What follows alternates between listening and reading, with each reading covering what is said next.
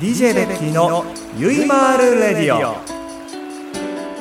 はい皆さんこんにちは。DJ ベッキーでございます。さて日に日に暑さが増しておりますが私も今日は久しぶりに半袖そして半パンで来ました。めったに半パン履くことないんですけども久しぶりに半パンを履いて、えー、鏡に映る自分を見ながらなんて体型をしてるんだっていうね この年になって半パンを履くという、えー、どうですかディレクター？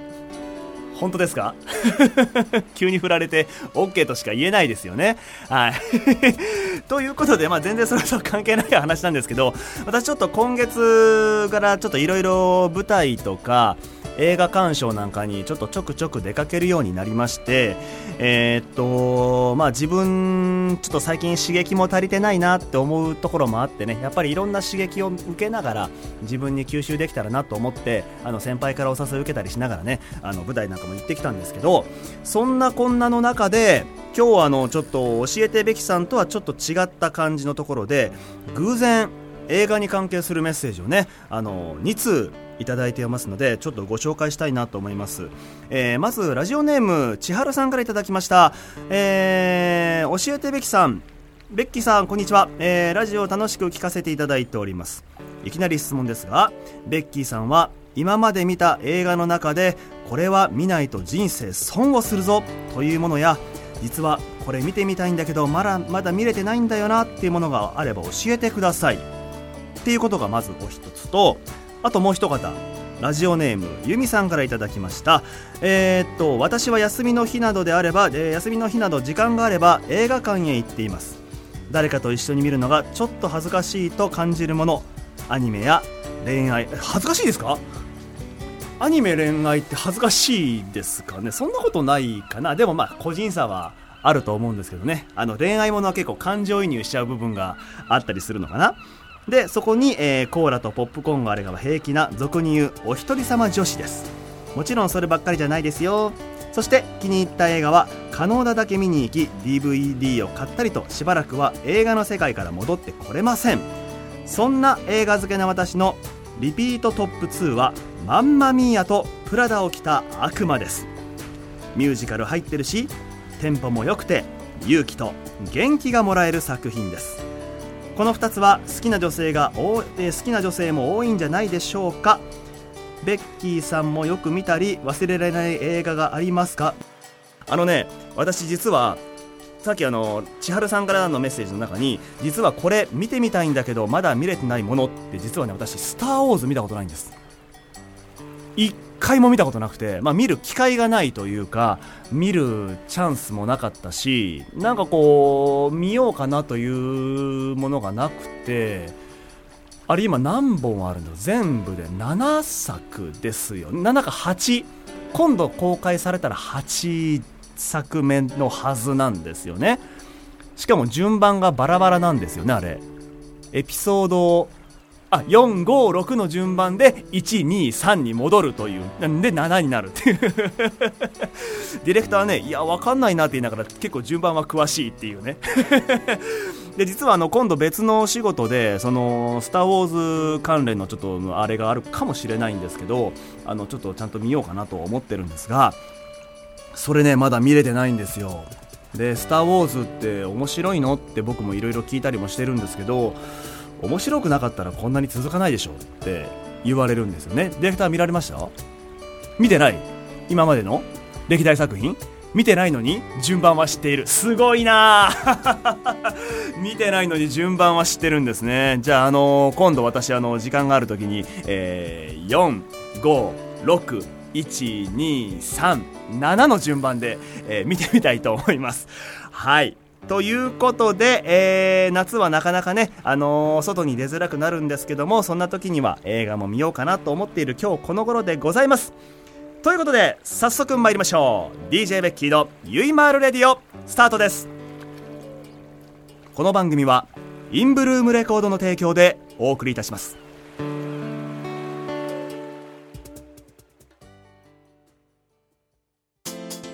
田中商会では人材を募集しています。一般事務職やプログラマー SE などの専門職で私たちと一緒に働いてみませんか？詳しくはサイトの一番下採用情報からお問い合わせください。ないものは作ればいい。田中商会。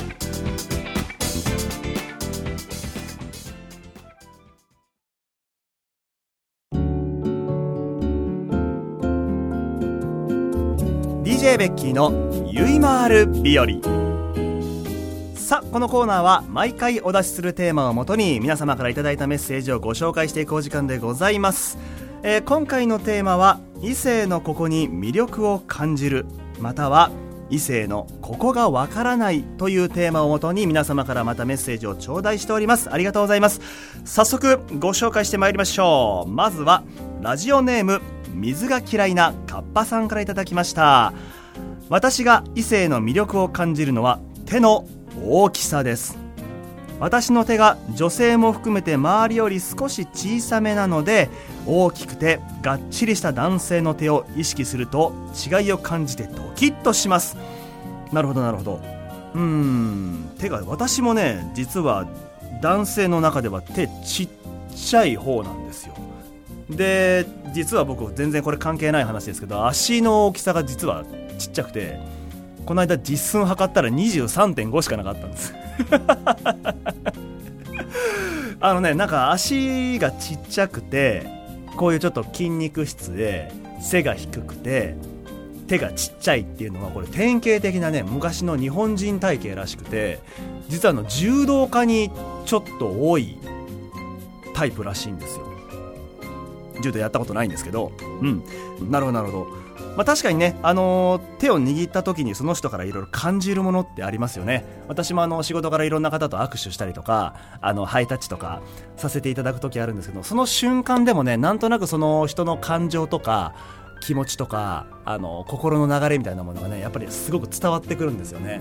だから手って不思議ですよね。握手するだけでもちょっと気持ちがぐっと入ってる時とあのなんかこうあるんですよ。こう目を見てタッチしたり目を見て握手するだけで分かることってやっぱりあるので私もハイタッチすることも非常に多いんですけどハイタッチする時にちょっとこう感謝の気持ちを込めてちょっとギュッてするとかっていうことだけでもねなんか気持ちが伝わればいいなと思ってやってるんですけどね。うんなるほど。そして異性のわからないところは人前で喧嘩をふっかける方のん？喧嘩をふっかける方の多さでしょうか？関東で基本的に事なかれ主義な人ばかりの路線のはずなんですが最近立て続けに蹴られた押された割り込まれたこっちに来て謝れ という同意を聞くことがあります。私は全く関係ない位置にいたのに巻き込まれることがあり一部の方だけとはいえ男性の短気さと周りへの配慮のなさが意味わからないこと意味がわからなくて怖いです。ベッキーさんも短期とのことですが職質などふっかけられている側なので意味わからなくはないですよ。ん？私もね完全に短期ではな全てが短期ではないんですけど結構気持ちゆとりある方だと思うんですけどあることがあると結構プチンっていっちゃうことが多くて別にそれで人に当たってるわけじゃなくて自分にイライラするというかその何て言うのかなイライラしてる自分にイライラするみたいなところはあるかな。でこの、えーと、人前で喧嘩をふっかけることが多いっていうのは男性の方が多いのかな女性も喧嘩ふっかけることもあるような、まあ、これはさっきの恋愛の部分で確かにえどうなんだろう。俺基本的にあんまり喧嘩しないんですよね。あの面倒くさがりなので喧嘩するぐらいなら自分が折れるっていうタイプなんですよ。だからあんまり喧嘩したことないけど世の中では確かに喧嘩することもあると思うんですけど男性の方が多いんですかね。で蹴られた押された割り込まれたこっちに来て謝れ。これ尋常じゃないですねこれね。しかも怒号を聞くことがありますって。普段どこにいらっしゃるんでしょうか水が嫌いなカッパさんは。うんなるほどなるほど。まあまあまああのいろんな環境に身を置くこともあると思うんですけども。まああの全ての男性が短期ではないと思うのであのぜひ心のおおらかな方もいらっしゃると思いますから。私も決して全てが短所では短期ではありませんよ。はい。で次のおはがきに行きたいと思いますが、えー、ラジオネームメイさんからいただきました。えー、ベッキーさんこんにちは。異性のここがわからないですがさっきのお店の子俺だけお釣りの俺だけにお釣りの時両手を添えてくれたとかまた別の店でも俺だけ目を見て笑ってくれたとか言ってる。早く気づいてみんなにもやってるよ。私は気づくまでほっときます。これ多分高校生ですね。学生には多いかもしれませんね。これ私自身も経験があるな。なんかこうちょっと目を見て笑ってもらえるとあれ？好きかもって思ってしまう、うん、非常に単純な年頃って言ったら失礼かもしれませんけど。あのー、気持ちわからなくもないんですよね。男ってその結構単純ですから意外と女性よりもそういうちょっと手を添えてくれたとかそれこそ目を見て笑ってくれてたとかなんかこう肩に手を触れてくれただけでもなんかドキドキするもんなんですよね。だからそういう夜のそういう飲みのお店であの膝の上にちょっと手を置いてくれるとあのそれだけでちょっとドキドキしてしまうっていうようなもう基本そこですよね。うん、そこが基本男のベースのような気がします。だから異性のここがわからないというよりもそこは男ってそんなもんなんです。分かってあげてください。ということで、はい、次のおはがきは、えー、ラジオネームハロさんから頂きました。私は異性のギャップに魅力を感じます。可愛い顔をしているのに声が渋かったりかっこいい顔をしているのに笑顔がくしゃっとしていて可愛かったりそんな瞬間を見るとコロッときてしまいます。なるほどね。でもこれはね男女関係ないような気がしますね。可愛らしい顔をしてまあ凛としてるのに笑うとくしゃっとする笑顔の人ってたまにいるのでそれはあの男女あんまり関係ないんじゃないかな。うん。でもそういうところにギャップを感じる人もいらっしゃるわけですよね。でも確かにこれ私もすごく気持ちは分かりますよ。はい。でさらにラジオネーム先ほどいただきましたまたカナリアさんから頂戴しました。ありがとうございます、えー、異性のここに魅力を感じるというテーマですが私は笑顔の多い異性に魅力を感じます。いっぱい笑顔を見せてくれる人には安心感を覚えますしやっぱり一緒にいて楽しくなれるのでちょっとしたことでも一緒になって笑ってくれる人が私は大好きです。もちろんベッキーさんの笑顔とっても可愛くてとっても魅力的だと思いますよ。って言って今思いっきりディレクターに笑ってみましたけど、はい、これはあのー、お仕事用の お仕事用っていうかわざと、ね、あのかなり大げさにやりましたけど、はい、いつも素敵な笑顔に癒されてます。ありがとうございます。いやいやあのこちらこそありがとうございます。でねこれねあのー、なんていうのかな。以前ももしかしたらお話したかもしれませんけど我々こういうこっち側にいる人間とそれを見に来ていただいてる方々の立場ってやっぱり僕常に対対人間関係対人関係だと思うんで相手がどういう気持ちでいるとかやっぱり分かるんですよね。そのステージと客席といえど対人関係なんでやっぱりそのこっちが笑顔でいるこっちをこっちが笑顔を向けた時にやっぱりそちら側からも皆さん側からも笑顔で返してくれるとそれはねあの何、ー、て言うんだろう。僕たちも一緒にいて一緒の場にいて楽しくなれるし、あの幸せに感じることが本当にたくさんあるんです。うん。だから、あのこれも先ほどのその、ラジオネームハロさん、うん、ギャップの笑顔が可愛かったりとかするところにちょっと通じる部分もあるんですけれどもあのなんていうのかな？あのなんていうの？人間性というか、なんていうのかな、笑顔、笑顔ってやっぱいいですよね。あのー、私も基本的にそれをすごく大事にするようにはしているので、あのー、この笑顔と自分の気持ちっていうのをちゃんとリンクさせて、皆様にあの届けられればいいなというふうに思っています。あの、ありがとうございますというのは、こちらこそいつもありがとうございます。という気持ちでいっぱいでございます。はい。ということで、今回のテーマ異性のここに魅力を感じる異性のここがわからないというところで皆様からのメッセージを頂戴しました。本当にありがとうございました。以上で DJ ベッキーのゆいまーる日和でございました。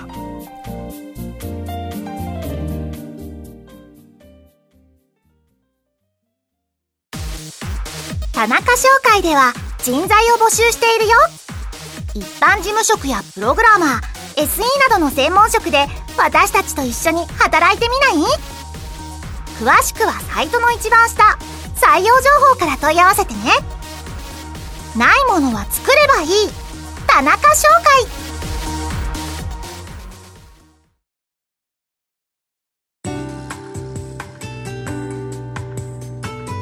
て DJ ベッキーのゆいまーるレディオそろそろお別れの時間となりました、えー、今回もですね、えー、皆様からいいたメッセージをもとに、えー、ご紹介をしていきました。本当に日々ありがとうございます、えこのラジオもですね、えできる限り、え続けていきたいなと思いながらも次の11回目12回目のテーマもね発表するともう半月？